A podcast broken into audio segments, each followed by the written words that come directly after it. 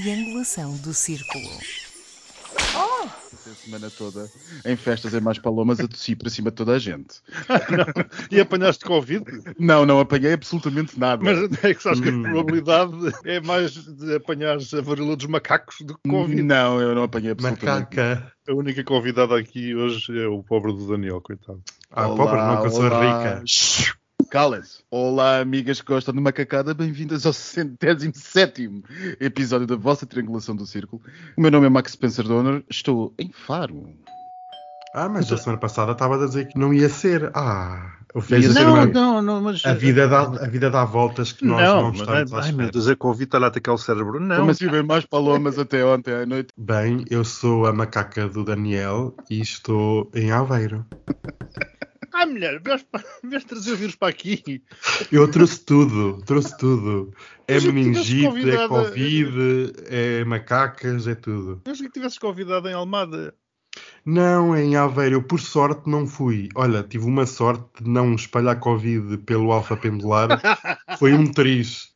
Pronto, eu sou o Miguel Agramonte e estou em Aveiro, mas não faço tensões de me encontrar com o Daniel. Ah, agora não, olha, tu és uma amiga. Mete um saco na cabeça com dois buracos. Isto eh, já se percebeu lá em casa, os que nos estão a ouvir já perceberam como é que foi a minha semana.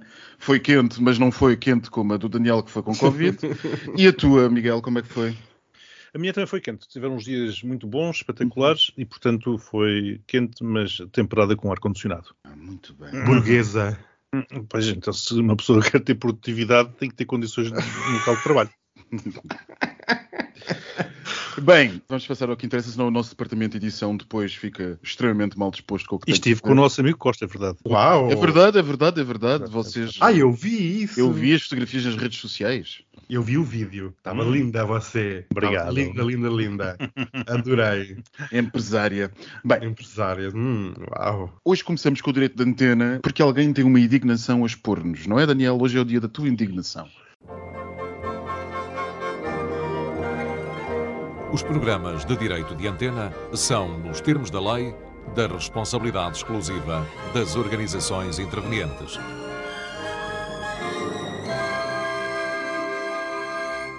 A minha indignação é sobre bufos. Este país tem uma longa história sobre bufos em todos os níveis da sociedade eu até penso que é cultural, porque vejamos, as denúncias anónimas que dão origem a grandes casos de corrupção é tudo anónimo, é tudo bufo.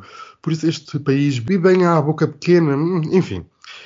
O bufo que eu aqui vou trazer assume diversas formas, e neste caso, o nosso queridíssimo Bufo Mor, o presidente desta República das Bananas, presidente Marcelo Rebelo de Souza. Eu peço desculpa que eu estou com falta de ar, porque isto de falar de Marcelo Rebelo de Souza deixa-me sem ar e nervoso, até estou suado das mãos. Bem, não sei se vocês viram, de certeza que viram, o nosso querido papagaio Bufo Mor, o homem tem todo o tipo de alcunhas. Eu fiquei estupefacto quando esta semana dou por mim ouvir declarações do nosso queridíssimo Bufomor sobre a ida de António Costa a Kiev, na Ucrânia. Vocês devem ter ouvido, toda a gente ouviu. Casualmente, Marcelo revela a data de visita de António Costa ao país, como se nada fosse, como se António Costa fosse a Portimão apanhar sol, apanhar uns banhos de sol. Eu fiquei estupefacto porque nunca vi, quer em Portugal, quer noutro país europeu, uma tal clara violação da segurança nacional. Eu não sei o que é que Marcelo Rebelo Sousa queria dizer com isto, qual era que era o objetivo final, mas eu fiquei realmente este país é uma república das bananas.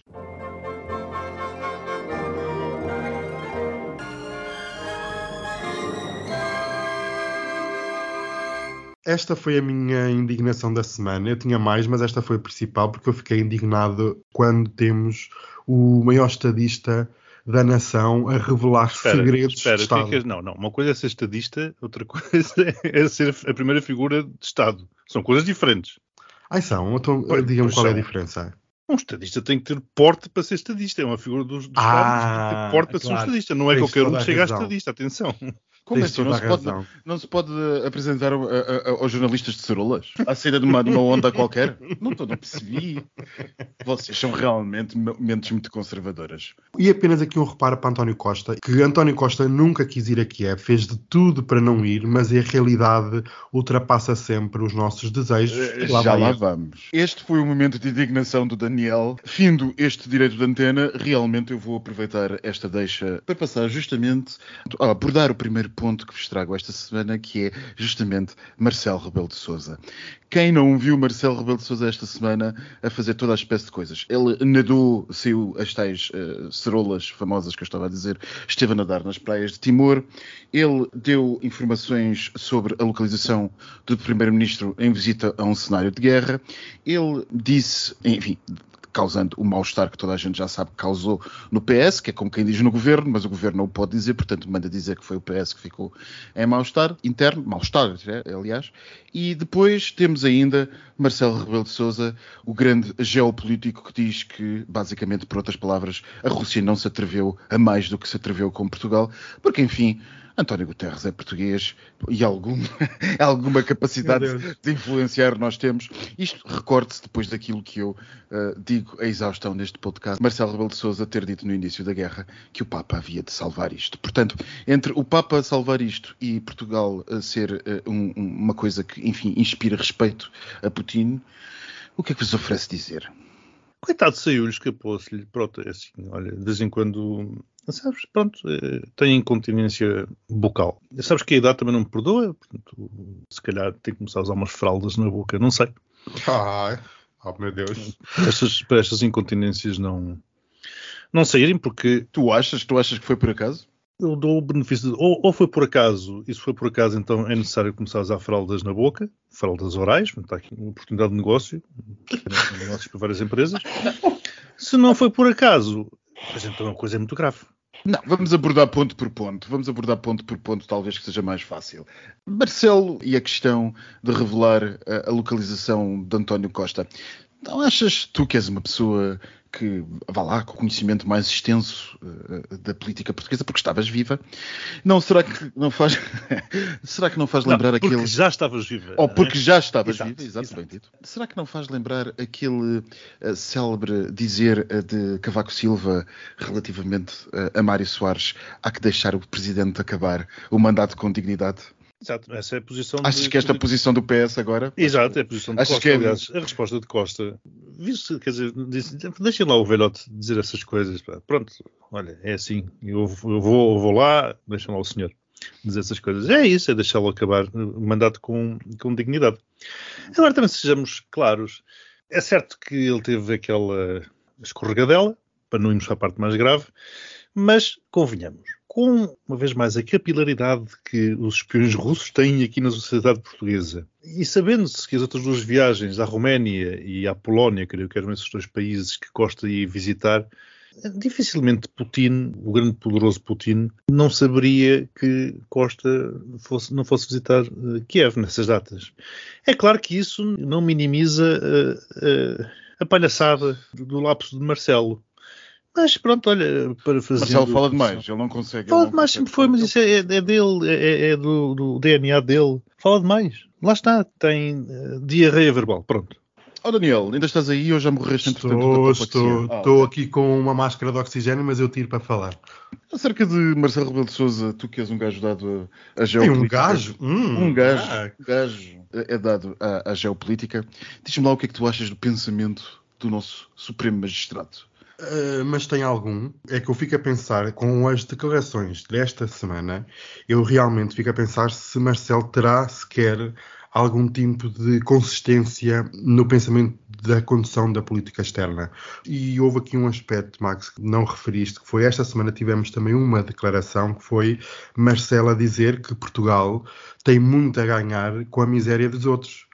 Por- Assim é verdade. Por outras palavras, foi um bocado isso que ele disse. Foi de uma maneira deselegante, mas eh, Eh, basicamente que Portugal ia ser um dos países que mais teria a ganhar com a guerra na Ucrânia. E eu venho aqui a dizer que quem é que ganha o quê? Só esta pequena declaração demonstra a falta de pensamento estratégico. Como é que alguém que se diz que é o presidente dos afetos, que está aqui para as pessoas, consegue ter uma insensibilidade tal preferir, como o Miguel dizia, diarreia verbal. Eu realmente acredito que Marcelo realmente, Miguel tens toda a razão, fala demasiado e eu já acredito que é preciso mesmo uma fralda, um penso higiênico na boca, porque isto Ou- é Ou um pano atroz. num snack bar, não sei. Está ali a roçar, está ali numa linha muito tenue. Isto é tão atroz, demonstra realmente a pequenez que é a política externa portuguesa e não é a ida a Timor e dizer que Portugal ajudou muito Timor que faz dele um pensador em política externa. Não há, não há qualquer pensamento em Portugal a não ser lidar com o dia a dia. E mais Sim, uma mas vez, também, eh, pergunto-me, o Marcelo é o responsável pela política externa? Não, portanto, será, Não, será é o que ministro. está. Isso é que está. Não É é? que o Marcelo mete-se em muita coisa que não é dele, não é? Claro, portanto, não, não, Nós- não lhe compete a ele estar aqui a gerir política externa portuguesa. mas não como- compete, mas influencia. Não, ele deveria ter O a tal visão geoestratégica, mas, não, mas É, não lhe sistema- compete estar aqui a dizer o que pensa. ou O o que deixa sistema português é um sistema muito estranho no que toca a esta coisa. Porque o Presidente tem uma palavra, tem que ser informado pelo Governo, mas com, com efeito o Presidente não tem competência nenhuma. Naturalmente. E, e outra coisa, isto vem, vem na linha daquilo que nós dissemos quando o o Costa ganha as eleições com maioria absoluta, de que Marcelo ia ter um segundo mandato apagado, ou corria o risco de ter um segundo mandato apagado. Ele deixa- deixou de ter o protagonismo que tinha. E ele, gostando de aparecer, quanto mais não seja nas selfies agora em Timor, que já tem corrido as redes e um tsunami. Atenção, que- atenção que parece que o banho não teve jornalistas, o banho das tais trolas. Foi, foi privado, foi privado. Foi privado. Portanto, ele, ele, perante essa perspectiva, agora tem que se pôr nos bicos dos pés para aparecer, para continuar a aparecer permanentemente nas televisões. Se calhar está a adotar o método trampinha do Chega, que é dizer barbaridades. Portanto, se ele disser umas barbaridades, garante que aparece. Pronto, aí Até temos. mas, há- até mas achas que isto é uma consequência da, da maioria absoluta do PS? Que é Indireto. o PS secou o espaço mediático, então Do temos que vir falar. eh, Indiretamente, sim. Indiretamente, eu acho que sim. Quer dizer, ele, ele, para aparecer tem que dizer coisas novas, porque repara, ele deixou de ter um, o poder que tinha, pelo menos o do E não, e sobretudo tem que falar mais, não é? Tem que falar ainda Claro. mais do que já falava, Claro. para continuar a estar eh, na capacidade de influência política.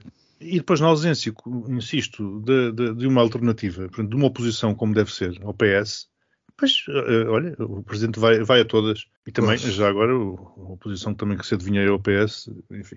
Meu Deus do céu. É Nem, é nem à esquerda nem à direita. É que é mesmo. Não, sim, mas eu falo, eu parece falo inexistente. sim, mas eu, eu refiro-me aos, aos pré-candidatos ou candidatos do PSD. Mas pronto, Ah, isso- e agora só é aqui, uma, só aqui uma provocaçãozinha, desculpem Hum. lá interromper este espaço. É que ninguém se lembra e ninguém está a par que vai haver eleições no PSD. Não arruinemos o alinhamento do Max, por amor de Deus. Ai, peço desculpa, mas não, eu e, a eh, mas, que- mas, eh, o alinhamento do Max já se foi há muito tempo. Mas nós ainda vamos falar sobre esse assunto num dos próximos episódios, Com porque, certeza. porque os dois candidatos são claramente, pelo menos têm um condão. Ambos já disseram ao que vêm e ambos já disseram, implicitamente, já disseram se se ligavam com o Chega ou não. O que quer dizer que o PSD passou a ser basicamente apenas isto, em função do Chega. Nada mais. Vai ganhar o Salazar. Bem, mas voltando ao alinhamento do Max, que é o que é o mais importante, que vocês não estão a respeitar, Hum. estão muito saídas da casca, não sei que. galdérias. Mas, é o fim de semana. Vamos passar então, fazendo o ponto com aquilo que estávamos a falar, Marcelo Rebelo de Sousa na área da internacional, vamos passar agora a um pequeno apanhado, um pequeno a- a abordar isto porque tem que ser, não há como fugir. Eh, Lá está, como disse o Miguel na semana passada, nós não conseguimos fazer como o Daniel um podcast inteiro sem falar sobre a Ucrânia. É verdade. E, e nós tivemos esta semana alguns desenvolvimentos interessantes na guerra da Ucrânia. Desde logo, no início da semana, passámos a perceber que Putin estava cada vez mais envolvido pessoalmente na guerra, à medida que os seus generais desaparecem e a incompetência começa a ser vista bem aos olhos da opinião pública russa. Caiu Mariupol, estando os soldados eh, a ser levados, sabe-se lá, para onde, e eh, tivemos Erdogan a armar das suas, a dizer que não deixa a Suécia e a Finlândia entrar, acusando sobretudo a Suécia de ser um Estado que patrocina o terrorismo. Bem, E um Daniel, bocadinho da Croácia. E um bocadinho da e um Croácia. bocadinho da Croácia, mas enfim, a Croácia e a Grécia, a própria Grécia disse é, mas o pessoal uh, rosnou-lhe logo, eles não disseram mais. Daniel, Cortamos-vos os fundos. o que é que tu achas disto para começares? Tu que és um gajo que gosta de geopolítica. Eu adoro geopolítica, adoro. Eu vou aqui fazer um disclaimer. Eu estou a apostar na queda da economia turca, da lira turca, da economia como todo. Porquê? porque o Erdogan, disse bem, não sei. Não, não, é Drogan, mas é Drogan, soa bem. É droga, é. Parece um medicamento. Ah, eu vou tomar o meu Depois do, atenção, depois do xixi ping, temos agora o Edrogan. É Drogan duas vezes por dia. Sigam-nos para mais estatistas internacionais por Daniel Hum, Rocha. hum, lancem nomes que eu, quando, então se forem asiáticos, eu vou dizer tudo, tudo mal. Recentrando, realmente o presidente turco tem aqui uma relação dúbia com a Rússia e eu acredito que esta palhaçada que se passou esta semana com a acusação de terrorismo, a dizer que a Suécia e a Finlândia apoiam o terrorismo e são estados até terroristas, serve para consumo interno e serve para consumo externo. Primeiro para a Rússia, porque eles não podiam vir dizer nós aceitamos claramente a adesão destes dois países. E é difícil manobrar e é difícil entrar na cabeça do presidente turco quando estamos a caminhar numa corda e não sabemos muito bem para onde é que ela vai pender. E eu também não sei muito bem para onde é que isto vai pender, porque os Estados Unidos já afirmaram que não é a Turquia que vai impedir eh, os países nórdicos de aderirem à NATO. Eu tenho as minhas dúvidas, ou então eu ainda acredito piamente que o presidente turco não é assim tão ideológico e que é mais pragmático e que quer alguma coisa em troca. E os Estados Unidos devem ter que fornecer algum tipo de armamento novo em folha. Porque eu não estou a ver a Turquia. eh, ok, vocês falaram da Croácia, mas a Croácia é uma migalha e basta fazer um bocadinho de pressão e ela vai ceder em toda a linha. A E já Turquia se deu, realmente. já se deu. Aliás, pressão, curiosamente, até veio de dentro. Foi o- primeiro-ministro que pressionou o presidente. Pronto, acabou-se, resolvido. Ah, acabou a história. E no caso da Turquia já é muito mais complicado, porque nós não nos podemos esquecer que o Estreito do Bósforo é extremamente importante para a segurança internacional. Nem estamos a falar de nível europeu, é mesmo internacional. E, a e aqui a Turquia gosta sempre de fazer um jogo do melhor de dois mundos, que é um pé na Europa, um pé na Rússia, um pé na China, um pé em todo lado. Mas mais cedo ou mais tarde este jogo vai cair e o presidente turco vai ter que expor as cartas. E eu acredito que isto vai ser ou com dinheiro ou com armamento novo vindo dos Estados Unidos, porque uma coisa que a Turquia não gosta é que a Ucrânia tenha armas de ponta, armas novas, e eles não. Eu acho que isto vai tudo acabar bem, bem dentro do possível. Não é? Sim, mas a Turquia já, bom, antes de mais, a Turquia tem um pé eh, na Europa e um pé na Ásia, por definição. Exato. E também já, já veio dizer que quer uns aviões novos para as suas forças, para a sua força Se bem, aérea. que a parte da, se bem que a parte na Europa é cada vez mais a ponta da unha. Sim, é verdade. Basta cortar a unhaca e aquilo já, pronto, já, já deixa de ter cá o, o pezinho. Mas relativamente ao desafio que o Max aqui colocou, Sim, diz-me, dá-me a tua opinião sobre, Era, sobre a eu- Finlândia e a Suécia na, na NATO. Sobretudo numa semana em Ah, mas eu tido- ia, eu ia mais atrás à parte da guerra. Ou, vais, ou queres ir à guerra a seguir? Não, não, estamos na guerra, portanto, Pronto. tudo isso, tudo isso. Então eu ia começar, eu ia começar por, por Mariupol, onde eh, vou usar duas palavras que eu acho que foi o que aconteceu, foi derrota e rendição. Eu acho que não, não foi mais do que isso o, que aconteceu. Agora, que negociações aqui existiram, isso não faço ideia, naturalmente, não é? Mas a mim parece-me que houve uma concertação de políticas, chamemos assim, talvez entre a Ucrânia e a Rússia, para que aquilo acontecesse. Mas efetivamente foi uma rendição. Portanto, não Mas houve. foram 80 e... quantos dias? É, 89, salvo erro. Sim, mas, mas repara, eu não, não estou a dizer que uma rendição. As, as guerras, naturalmente, são feitas de, de batalhas. Isto é um lugar comum. Portanto, aquela batalha foi perdida. Sim, mas não há- desculpa interromper-te. Desculpa interromper-te. Não, não, não é que a batalha não tenha sido perdida, mas é uma batalha que a ganha. É uma batalha que a ganha pelo, pelo, pelo Kremlin. Discutivelmente ela ganha porque, pelo Kremlin. Eles conquistaram Mariupol, está oficialmente conquistada, mas é uma batalha que foi de uma enorme dureza para, de uma enorme dureza para a Rússia e mostra uma fraqueza que acaba por sentir, acaba por saber mais a derrota do que a vitória. Naturalmente, e foi para, para, a moral ucraniana e para, para para a Ucrânia acreditar de que é capaz de chegar a algum, a algum ponto e para demonstrar essa mesma valentia ao mundo, foi fundamental aquilo ter acontecido.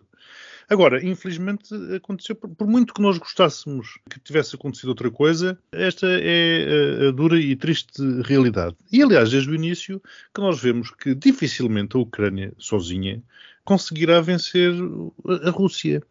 Porque, independentemente da qualidade dos generais russos e da, da qualidade dos, dos materiais e da qualidade dos soldados, eles são muitos.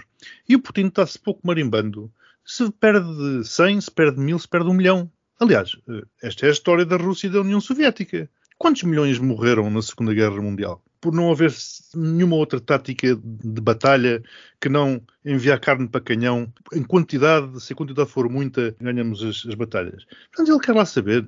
E, e, isto liga depois com a questão que tu também referiste dos julgamentos. Eles estão a julgar soldados de 21 anos, é aquilo que tem passado um puto. Eu, eu fiz o serviço militar obrigatório, tive lá dois anos, dei instrução, e naturalmente não participei em nenhum teatro de guerra, mas nas instruções, enfim, às quais eu fui submetido. Mas a, a camarada dele era um teatro de guerra? Era sim. E às quais depois eu também, também dei, aproximávamos muito, pelo menos psicologicamente, do que poderá ser aquilo. E o que é certo é que nós ficamos de tal forma formatados. Primeiro descobrimos que fazemos coisas que nunca pensaríamos eh, fazer. E, uma vez mais, não estou a falar de guerra, ok? Estou a falar só de treino, de simulação. Portanto, conhecemos outros limites. E depois passamos a ter a noção de que ou matamos ou somos mortos. É assim, é, claramente. Lembro-me uma vez num episódio, numa semana de campo, em que nós tínhamos por missão fazer uma emboscada a uma coluna eh, de carros que traziam rações de combate. E, portanto, das duas uma, nós conseguimos fazer emboscada bem feita e ficávamos com comida, ou aquilo não, não, não conseguíamos e, portanto, passaríamos fome no, no, dia seguinte ou nos dias seguintes. E recordo-me de uma vez de, de, um camarada meu de dizer, já, infelizmente aquilo correu bem, de ele dizer assim: Eu tive sensações que nunca pensei vir a ter e que estou assustado por tê-las. Agora, transponhamos isto para um cenário real de guerra, para um soldado de 21 anos, que tem a mente formatada para fazer o que faz, que não sabe, quer dizer, que lhe é passada uma narrativa que para ele é a verdade, que não sabe o que está a fazer. Eu hoje tenho noção de quando nós tínhamos 20 e 21 anos e andávamos com armas carregadas à noite, na cidade, a fazer rondas, por exemplo, tínhamos um poder que era muito, era muito. E é esse rapaz que está a ser julgado. Quem tem que ser julgado? Os julgamentos de criminosos de guerra são naturalmente os generais, é naturalmente Putin. Isto é ridículo, não faz, para mim não faz qualquer sentido este tipo de situação. Coitado do rapaz, efetivamente apenas cumpria ordens, efetivamente na cabeça dele aquilo, enfim, é toda uma narrativa. É claro que está arrependido, não se arrepende depois de cair na real, e por isso é que nós temos os, todos os traumas que temos de, de ex-combatentes, é uma palhaçada. Mas tu sabes que o que tu estás a dizer é muito interessante e é bastante mais uh, complexo do que a partida pode parecer. Porque, pois é. Uh, porque uh, o fundamento filosófico ou científico do ponto de vista da técnica jurídica e daquilo que deve ser a questão criminal numa situação como esta foi definido justamente a quando dos, julga, dos julgamentos de Nuremberg, onde se estabeleceu um precedente sobre a imputabilidade ou não do militar perante uma guerra, perante Exatamente. um ato de guerra. E um dos precedentes que se estabeleceu é que justamente os julgamentos de Nuremberg e todos os que se seguiram sobre entre aspas, meros oficiais nazis e as eventuais execuções que fizeram, é que, pode ser hipócrita ou não, é que a pessoa deve ser sempre imputável, independentemente daquilo que faz e do treino que teve e da, da, da influência que foi sujeita. Sob prejuízo de, então, nós termos uma situação de não direito e de não aplicação de normas, não é? Por isso simplesmente mataste, ah, ok, uh, passou um civil à tua frente de bicicleta, tu mataste. O que tu estás a dizer é compreensível no que toca à razão, ao estado da mente que levou ao homicídio, mas não justifica, por exemplo, que as autoridades ucranianas não persigam criminalmente quem o fez. Não estou a dizer, não estou a dizer isso. Agora, o que eu estou a dizer é que o rapaz vai ser condenado, ser condenado será à prisão perpétua, porque não há pena de morte na, na Ucrânia. Se houvesse, possivelmente seria, seria morto. E eu acho que isso é desproporcional. Esse tipo de penas, efetivamente, devem estar reservadas para quem comete os crimes contra a humanidade. É completamente diferente. O rapaz que, uma vez mais, eventualmente drogado, manipulado durante meses e meses e meses, debaixo de stress, debaixo de bullying dos seus superiores, que se tem que afirmar perante os seus superiores que é capaz de matar. Não vamos entrar por aqui porque isto é um podcast, é um, inteiro. podcast inteiro. É um podcast inteiro. Não, é, bastante, é, é, bastante, é bastante interessante, é uma questão muito e, interessante. Pronto. E portanto, não, não, vamos, não vamos comparar um crime de uma pessoa dessas, é crime efetivamente, mas um crime de uma pessoa dessas, com o crime de quem ordena a invasão e de quem neste momento ameaça o mundo inteiro com uma escassez de alimentos e que ameaça matar metade do continente africano à fome. Tem que haver aqui um, uma relativização dos crimes, naturalmente, um critério de ponderação. Sim, mas se formos a esse nível, então Putin tinha uma prisão perpétua e pela, pela relativização, então este jovem tinha seis meses. Eu não sei se são seis meses ou, ou o que é que seja, Max. A mim Não, me é, parece, não, sabe, a mim o que me parece Miguel, é que... a questão é que a linha é muito difícil de traçar. Pois A claro linha que é. extraordinariamente difícil de traçar. Eu percebo o que tu estás a dizer, eu percebo o que tu estás a dizer no que toca a, a punir aqueles que verdadeiramente são responsáveis, as cabeças que sentadas estão a fazer eh, nesta e noutras guerras a matança. Mas o que é facto é que há agentes e o agente também tem que ser. Oh, também oh, Max, ser- eu não digo que é, eu não digo que é, mas a questão é que aquela pessoa que ali está, com a arma na mão, e que está a, a executar ordens, porque a questão é, isto vai depender depois de quem vence, porque o julgamento é sempre feito pelos vencedores. Imagina Ora, que é a Rússia, imagina que é a Rússia que Óbvio. vence. O Óbvio. rapaz era julgado por não ter morto, por ter traído as ordens. Mas Portanto, essas são, no- essas, no- essas no são as inevitabilidades, essas Pois são as são. inevitabilidades das, das guerras Pois e são. da- das organizações das sociedades humanas, não é? Portanto, no calor do momento, o que é que tu vais, vais estar ali a pensar? Deixa cá ver, quem é que vai ganhar isto? O que é que eu vou fazer? Vou, vou, pá, esquece, não, não dá, não dá. A mim, uma vez mais, eu entendo todos os pontos de vista, mas parece-me que se está a manipular, do ponto de vista eh, mediático, uma situação que é marginal face à monstruosidade em todos os aspectos de quem efetivamente tem as maiores responsabilidades em tudo isto. Desculpa, não vou avançar para a Finlândia e para. Não, eu, eu vou, vou deixar. O Daniel, o Daniel já disse tudo aquilo que eu iria dizer também. Não, Eu vou só deixar aqui uma pequena nota, desculpa, só para a periclitância física de Biden. Eu, eu fiquei muito assustado quando o via receber precisamente as primeiras ministras de, de ambos os países e é assustador. Ele até poderá não ter essa periclitância mental, mas passa uma imagem eh, muito débil, que é tudo o que não precisamos neste momento. Bem, os, os americanos tiveram um grande presidente numa, numa, numa guerra de cadeira de rodas. É verdade, é verdade. Mas, mas agora um pequeno à parte, não é apostar numa cadeira de rodas que ele não soube projetar poder e influência. E o Biden, estando com duas pernas, não projeta nada. Projeta confusão e até às vezes eh, eu penso, será que ele sabe a- aonde é que está? Mas não será a política americana que está uma confusão? Ui, meu Deus do céu, aquilo parece um clima de pré-guerra civil. Mas pronto, isto é outro Bem. podcast. Mas e para terminar aqui a questão, esta semana na guerra, não sei se tu viste, Daniel, e era um dos pontos que eu abordei quando introduzi este- esta parte da- do podcast, foi que, aparentemente, eh, segundo os serviços de informação ocidentais, eh, Putin estará mais próximo do que alguma vez esteve no que toca a decisões estratégicas da guerra, decisões diretas do que fazer no plano de operações. E uma delas, aparentemente, terá sido, eh, segundo os serviços de informação ocidentais, enfim, valerá o que vale, mas o que é facto é que esta é- foi informação transmitida, é que terá sido o próprio presidente russo a ordenar a tentativa da passagem dos russos sobre o rio Siversky, onde os russos perderam, só de uma assentada e num bombardeamento ucraniano, 500 pessoas e 70 veículos militares, quase todos tanques e caminhões de transporte de tropas. Foi uma mortandade do lado russo e que começou a ser discutida na opinião pública russa. O que é que tu achas, Daniel? A coisa começa a, a fraturar dentro da Rússia ou ainda não? Para o, Não. para o Putin, peanuts, insisto. Peanuts, exatamente. Eu nisto eu estou Pode de ser peanuts para. Putin, mas eu não perguntei de Putin, eu perguntei da opinião pública. Mas a opinião pública pode ser manobrada, manipulada e fabricada. E há uma frase muito antiga, que até dizem que é do Stalin, que diz que uma morte é uma, uma tragédia, milhões são estatísticas. E vai muito em contra daquilo que o Miguel disse, que é não interessa se morrem 10, se morrem 100. O que interessa é chegar ao, ao objetivo. E o, o objetivo que eles queriam era transpor aquela barreira e E chegar não conseguiram. a- e não conseguiram, pronto. E Isso não aí, conseguiram. Essa é a questão. A minha questão é justamente essa. Pronto, não conseguiram com 100 ou 200, a seguir vão 2 mil ou 2 milhões. Ou, ou lançam mísseis, a- a- agora penso que há umas novas armas laser que os ucranianos começaram a dizer que estão a ser eh, usadas, mais uma vez Parece, nós que- aqui. parece que já foi desmentido. Os ucranianos Mas se não for mas preciso, ele manda 2 milhões de pessoas e depois aquilo entrou Exato. por rio e os tanques passam por cima. E os para corpos isso, mortos saber. fazem de ponte. Fazem de ponte, claro. Mas há Exatamente. objetivamente uma dificuldade russa, ou não há? Há. Ah, E a sinceramente, questão é, onde é que esta falta de dificuldade-. Onde é que esta dificuldade vai desembocar? Há muitas vozes e os serviços secretos ocidentais têm muito esta tendência de dizer ah, é como dizer que o Putin está doente e que está com cancro e que vai- morrer no próximo mês. Há muita informação e também há muita desinformação.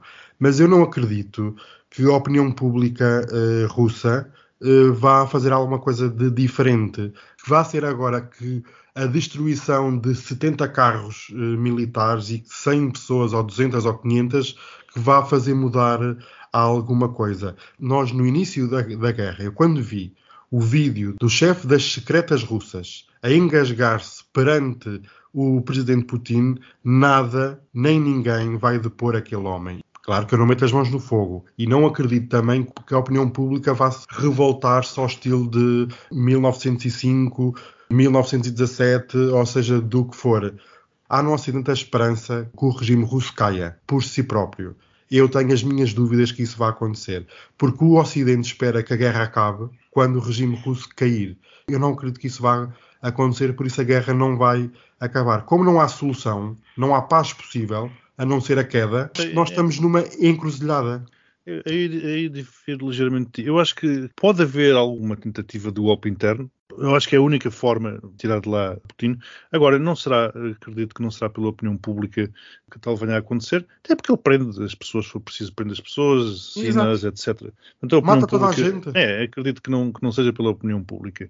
Agora, havendo alguma enfim, de posição do, do, do Putin, essa terá de ser por alguém que esteja próximo. Agora, não sei se ele dá chance para que isso aconteça, porque da forma como ele é, da forma como ele se preparou e da forma como ele está a lidar com tudo isto, não vejo grandes espaços para que tal aconteça. Bem, e de guerra lembra-me macacada, de macacada passamos para o nosso último.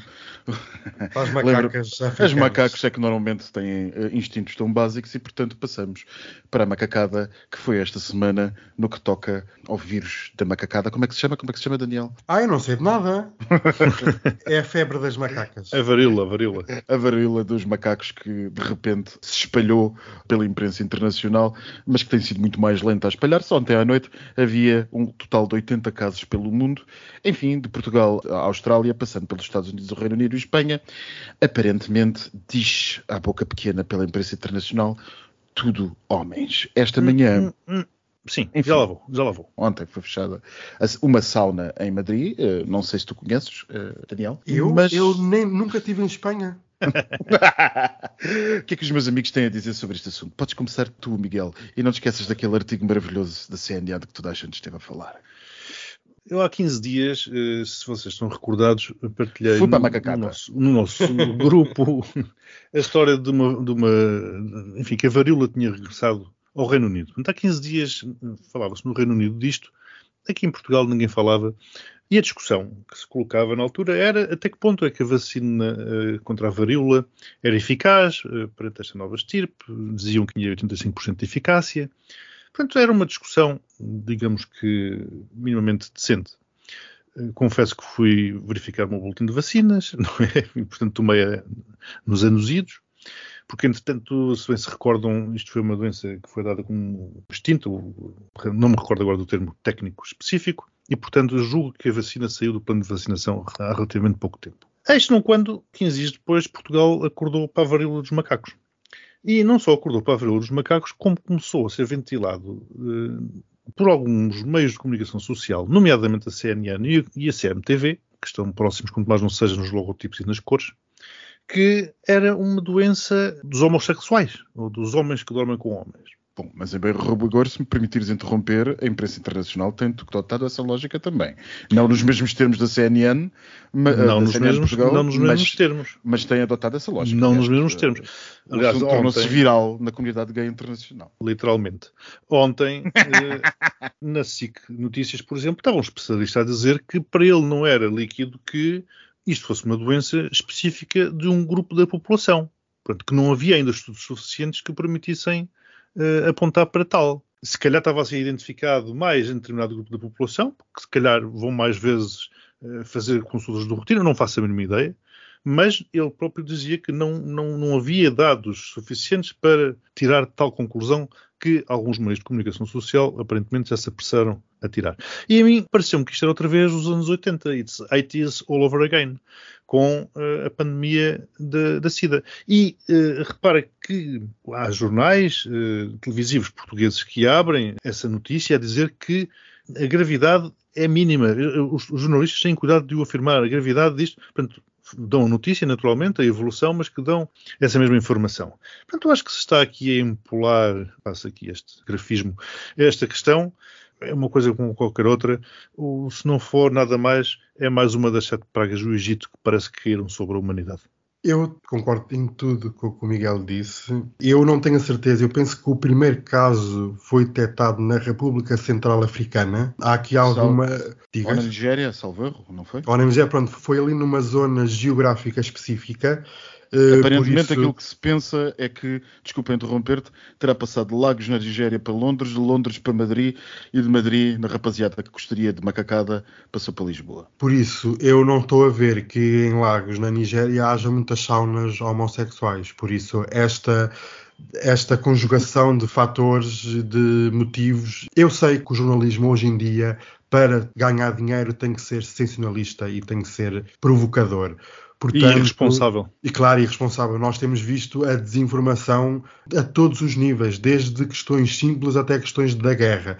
Os jornalistas parece que venderam alma ao diabo e é o vale tudo. Mas o vale tudo traz problemas gravíssimos. E é preciso ter muito cuidado com aquilo que se diz e com aquilo que se escreve. Eu, sinceramente, desde a notícia, eu já via pouca televisão, desde o artigo da CNN, eu risquei simplesmente a CNN do meu cardápio, do meu menu, porque é uh, nojento aquilo que eu li e nojento aquilo que eu ouvi. E os comentários da internet Amigos, isto uh, há muita gente ainda a viver no século XVIII. Não fez o update do chip, é triste e é só um lembrete para dizer que a luta nunca acaba. As pessoas bem pensam, e principalmente os lisboetas, que vivem ali naqueles príncipes reais e baixa chiado, que acham muito que a luta acabou, que agora devemos é usufruir dos benefícios. Não, a luta nunca acaba nem nunca irá acabar. Eu só me interrogo quando é que a CNN norte-americana eh, vai retirar, vai retirar a franquia à, yeah. à, à, portuguesa, porque isto, eu acho que está a denegrir uh, a imagem de Mais uma, ainda? Cadeia, de uma cadeia internacional que, enfim, pelo menos continua Já de si está pela Rua das Amarguras, não é? Mas a CNN em Portugal é tão pequena quanto o auditório que tem. Enfim, meus amigos, ah. e de, de macacada em macacada passamos para a suprema das macacadas, que é aquilo que se passa num certo postigo. O postigo de Daniel. Ah, bem-vindas. Têm máscaras ou quê? Não. A Graça Freitas pode dizer que eu tenho que usar, mas eu não uso. Deus. É recomendado. Eu acho piada essa. Essa, ah, vamos recomendar. Ó oh, filha, se não é obrigatório, ninguém, ninguém vai usar. É a mesma coisa que nada. Mas pronto, não vamos aqui falar de Covid eu cuspi para cima de tudo o que está aqui dentro deste postigo ah, está cuspido. Bom, mas é este, este postigo realmente, oh, Ai, oh, Miguel, este postigo com o dono doente como está, realmente não é um sítio que nós devêssemos Não, não, não. E está então, a, tomar, querem... a tomar a droga de 8 em 8 horas. não, mas vamos lá para fora, se calhar para o quintal. É melhor. Sim, até porque ele pôs, ele pôs aqui uma, uma, decoração lunar e está estranhíssimo. Mas gosto ali da estatueta que a Maria Eduarda ofereceu ali em destaque. Assim, uns parabéns para a Maria Eduarda, um beijinho grande. Quem quiser artesanato é mandar uma, uma DM, uma uhum. mensagem pessoal, porque ela aceita todo o tipo de encomendas. Um beijinho para ela, Eduardo, obrigado pela oferta.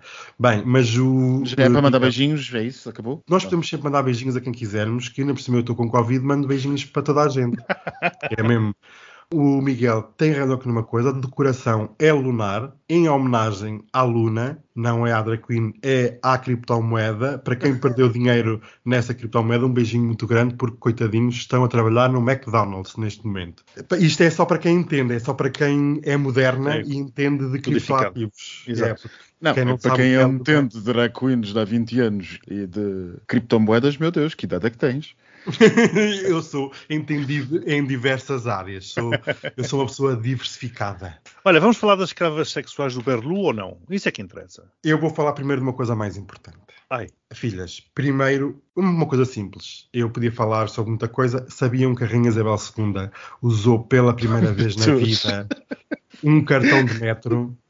um oyster. E yeah, yeah, usou pela primeira Sério? vez, pôs uma moedinha e pagou o cartão para, para quê? Porque foi na, ela foi visitar a, a nova linha de metro que está a ser construída para o jubileu da rainha. Então ela, pela primeira vez, foi uma plebeia e comprou um bilhete de metro. Eu achei tão Mas olha, que guiducho, um tão oyster fofo. não se compra com uma moedinha. Aquilo é um bocadinho mais do que Ouça uma moedinha. divertido, vamos andar de metro. Sim, na linha Elizabeth. Ah, pois é, o nome é assim, exatamente. Sim, já tinhas, Não- a, já tinhas a linha Vitória, agora tens a Elizabeth. É verdade, é verdade. Olha, achei o máximo. Ela pôr lá, na, não sei se aquela moedinha, se, olha, se calhar é aquelas moedas comemorativas do jubileu. Pôs lá e dá acesso a um cartão. Não sei, achei super, super fofinho, muito querido ver uma avózinha rica a andar de metro. Achei. A linha, É. a linha Carlos vai ter a forma de, de orelhas. e, mas sabem que também, antes de irmos para as escravas, que eu adoro um bom escravo, eh, doméstico, eu ouvi a falar aqui do, do neto da rainha, eh, Qual que deles? foi o, o Guilherme. Ah, eu também posso falar do outro, do Harold e da mulher, que eles vão aparecer no jubileu. Há quem diga que vai ser um drama tremendo, porque eles não vão aparecer na varanda, na principal varanda do palácio. Vai haver drama e nós vamos estar aqui para documentar tudo, porque eu vou estar em direto, eu aviso. No dia do- dos festejos do jubileu, Sabes eu é vou que para é? Londres, é agora no verão. Uhum. Eu vou para Londres, vou fazer um direto, um postigo em direto. Vocês, se quiserem, acompanham ou não. Vou Ela vai para que todo o sítio, só não vai para Faro. Mas eu, Faro, eu preciso de passaporte e para Londres não. Oh, quer dizer, pois está bem, precisas de passaporte também para Londres. Peço imensa desculpa, já sei. Ai, mas Já eu houve não, eu entro por trás. E bem, enfim. O Guilherme Mas- foi veiado num evento, vocês ficaram a saber. Foram chamados nomes. Eu sou, eu o- sou. Ele foi veiado, foi muito giro. Isto é um pronúncio, basta a rainha morrer, as coisas vão todas mudar. Eu também vou lá estar em direto no dia que ela morrer, fazer um postigo em direto. Eu adoro diretos. E uma coisa que eu também vi foi o Guilherme foi chupar petróleo ao Médio Oriente. Lá. Isto realmente, a vassalagem já não é o que era. Eu pensava que era os do Médio Oriente é que iam prestar vassalagem a Londres, afinal não, Londres é que vai ao Médio Oriente. Mas pronto, Uma isto outros- está tudo invertido. e outra coisa que eu gostava de falar, vocês sabem que eu em dois anos, nós temos mais de dois anos deste queridíssimo podcast, e vocês sabem que há um pendor, há uma constante, não é? Que é o meu queridíssimo amigo. Vocês sabem que é o meu queridíssimo Ai, amigo. o, o emérito, ele esteve, ele esteve aqui ao lado, não é? Diga, dois anos! É verdade, eu estou à espera deste momento, dois anos que eu estou à espera disto, que é o rei emérito Juan Carlos voltou à Espanha, não para João, habitar. João, Ah, é o João, pois é, João É. João, é João. É potato patato, é tudo a Não, mesma coisa. Ele voltou, não é de vez, está cá só de passagem para um concurso de vela. Vai se encontrar com o, o rei, vai ver as netas, mas não vai ver a mulher. Passa-se aqui qualquer coisa. A Sofia não está contente. A Sofia não, porque diz que ele também tem escravas é, em Abu Dhabi. Mas isso são outras conversas e eu não sei muito bem o que é que se passa. Um beijinho para o João Carlos, porque eu realmente só não fiz um direto porque estou com Covid, senão estava lá. Que eu adoro. Eu adoro ver realeza pobre e falida. Adoro ver, pessoa, ver, ver pessoas falidas. Ricas, mas falidas. Adoro, adoro. Beijinhos para eles todos. Beijinhos E é- para toda a gente. Ah, não é agora ainda. Não, eu tenho tempo para falar ainda sobre as escravas. É muito rápido. Não, mas pronto, rápido. Olha, um beijinho para as escravas sexuais do Berlusconi. Do Berlu, Tchau, tchau. Beijinho para elas. Eu Ah, passo ainda tenho imagens e coisinhas fofas. beijinhos então, beijinhos. Beijinhos. Beijinhos com. Covid. Ah. Ai meu Deus, eu estou estou com tanto calor.